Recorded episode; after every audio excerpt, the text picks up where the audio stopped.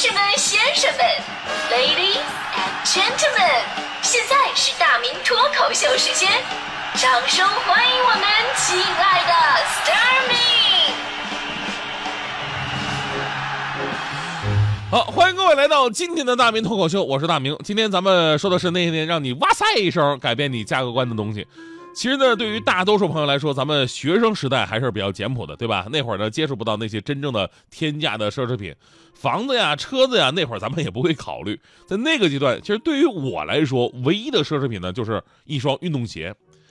就是到现在我印象非常深刻，就是我妈最开始总给我买那个假的耐克鞋，便宜嘛，就真的耐克鞋那个年代八百来块钱，假的呢一百多。那假的是真不扛用啊，再加上那个年纪运动量还大，就过两周鞋底儿就开胶了。过一个月底儿直接没了，觉得脚下生风的感觉。哎，我妈觉得这也不是办法呀，就在我上初一那一年，第一次买了我人生当中的第一双真的耐克鞋。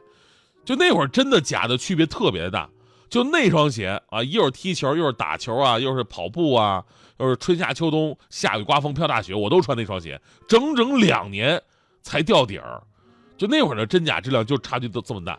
但是现在差距也特别大哈，真的假的？现在你买双耐克鞋，阿迪啊或者什么的啊，你不知道这双是真的假的怎么办？你看它的做工，如果这双鞋的做工不是开线就是裂缝啊，胶水往外边溢，图案还不对称，恭喜你，这双肯定是真的。反过来一双鞋做的特别的完美，做工严谨哈，不用说莆田货这个。所以呢，还真的就是怀念当年有一双真的耐克鞋那种感觉。那会儿啊，这鞋坏了心疼死啊！我当时搂着这个吊底的鞋，我欲哭无泪。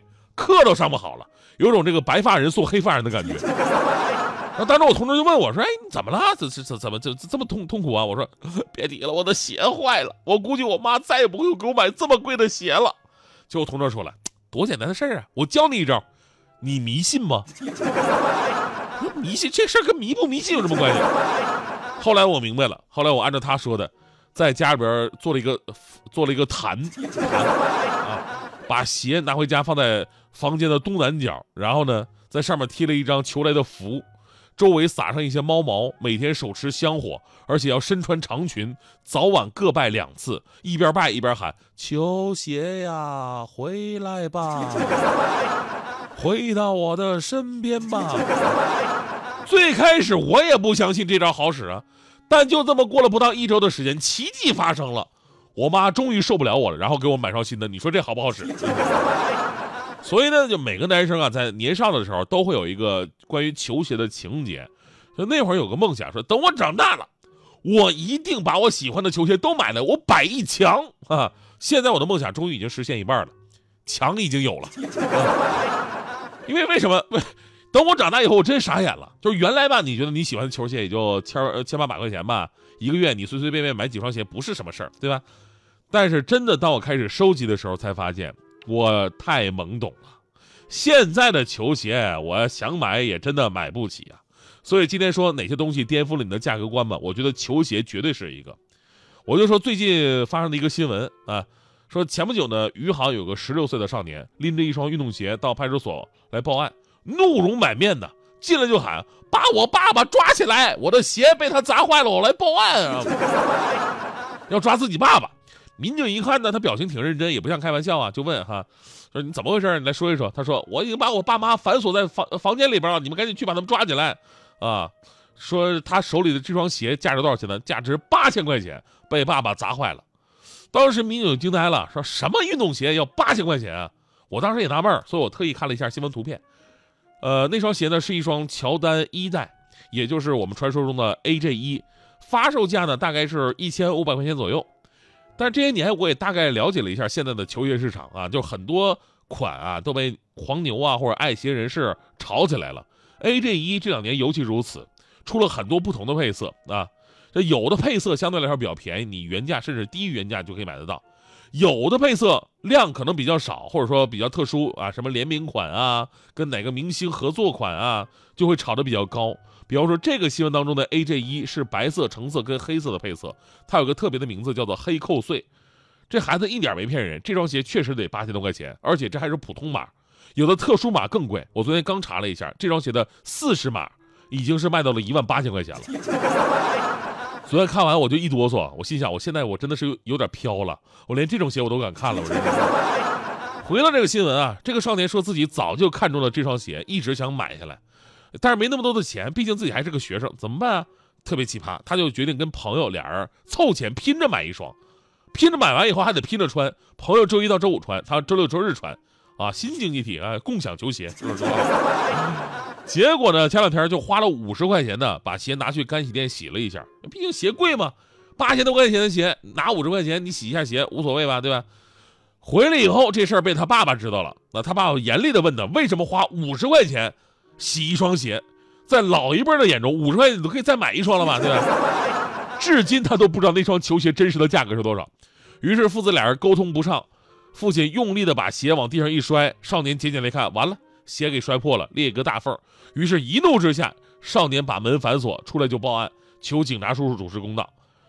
啊，当然了，我们说这个新闻的结局还算比较和谐。警察叔叔找他他的父母，让他们理解孩子，并告诉了他球鞋的真实的价格。父母并没有发生太多的生理不适 啊。反过来，警察叔叔也教育了少年：你要是喜欢一样东西的话，可以，但是要量力而行，千万别跟别人的盲目攀比。确实啊，现在就是很多孩子得到一点的东西啊。比我们那会儿容易很多，但是归根到底呢，不挣钱的人就不会真正的心疼钱，所以他们的这种喜欢就买，实际上是对自己欲望的一种放纵，而缺少对物品真正需求和价值的认真考虑。说实话，这 AJ 一吧，且不说是从这个鞋贩子那儿炒起来的一个价格，而你实际的穿着感受呢，它就是双板鞋。钱基本就花在了“情怀”二字上。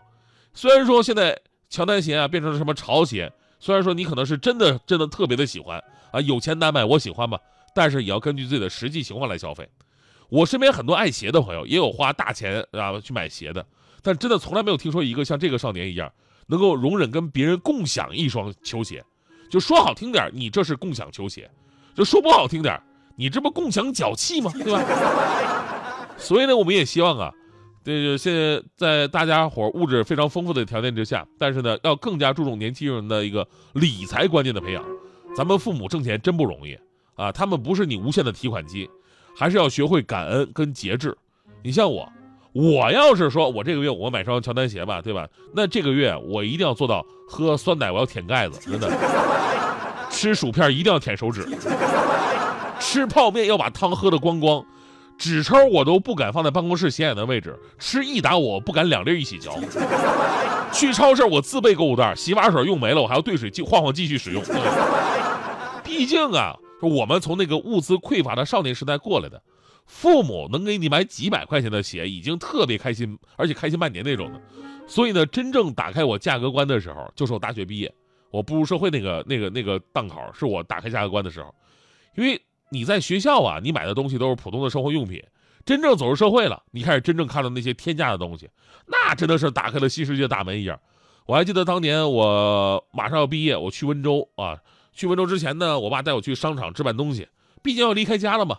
结果呢，路过了劳力士的门口橱窗，我一看这表，嚯，个十百千万，二十几万。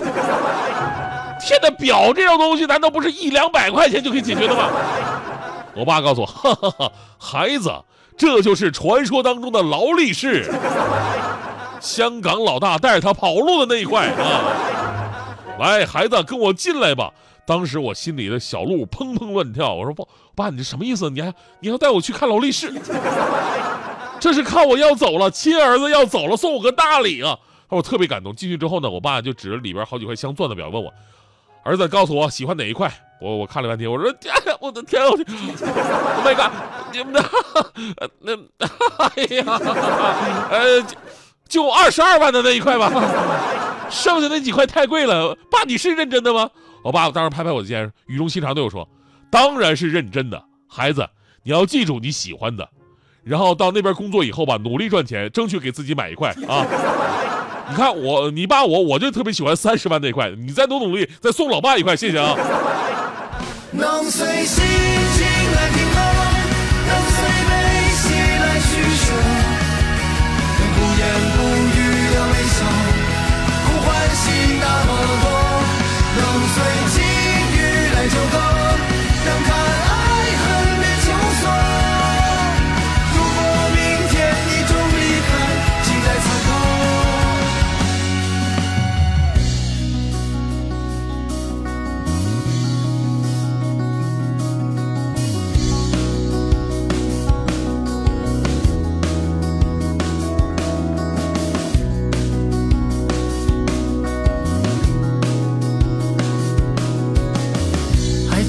夏天夜色中的灯火，海平面的对岸明亮过，沉默过，不温不火。我们都未曾走完的生活，相遇着，欢闹着，又独饮着。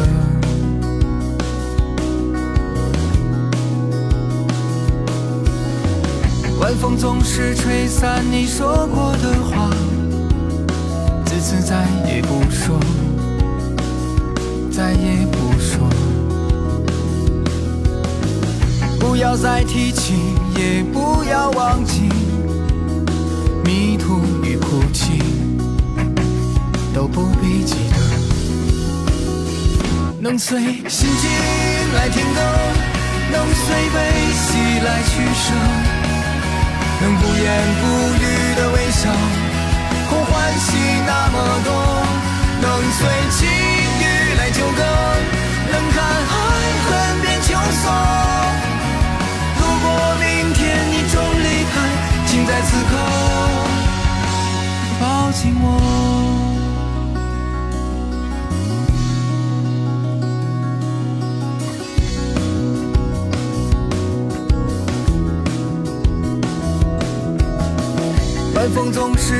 散你说过的话，自此再也不说，再也不说。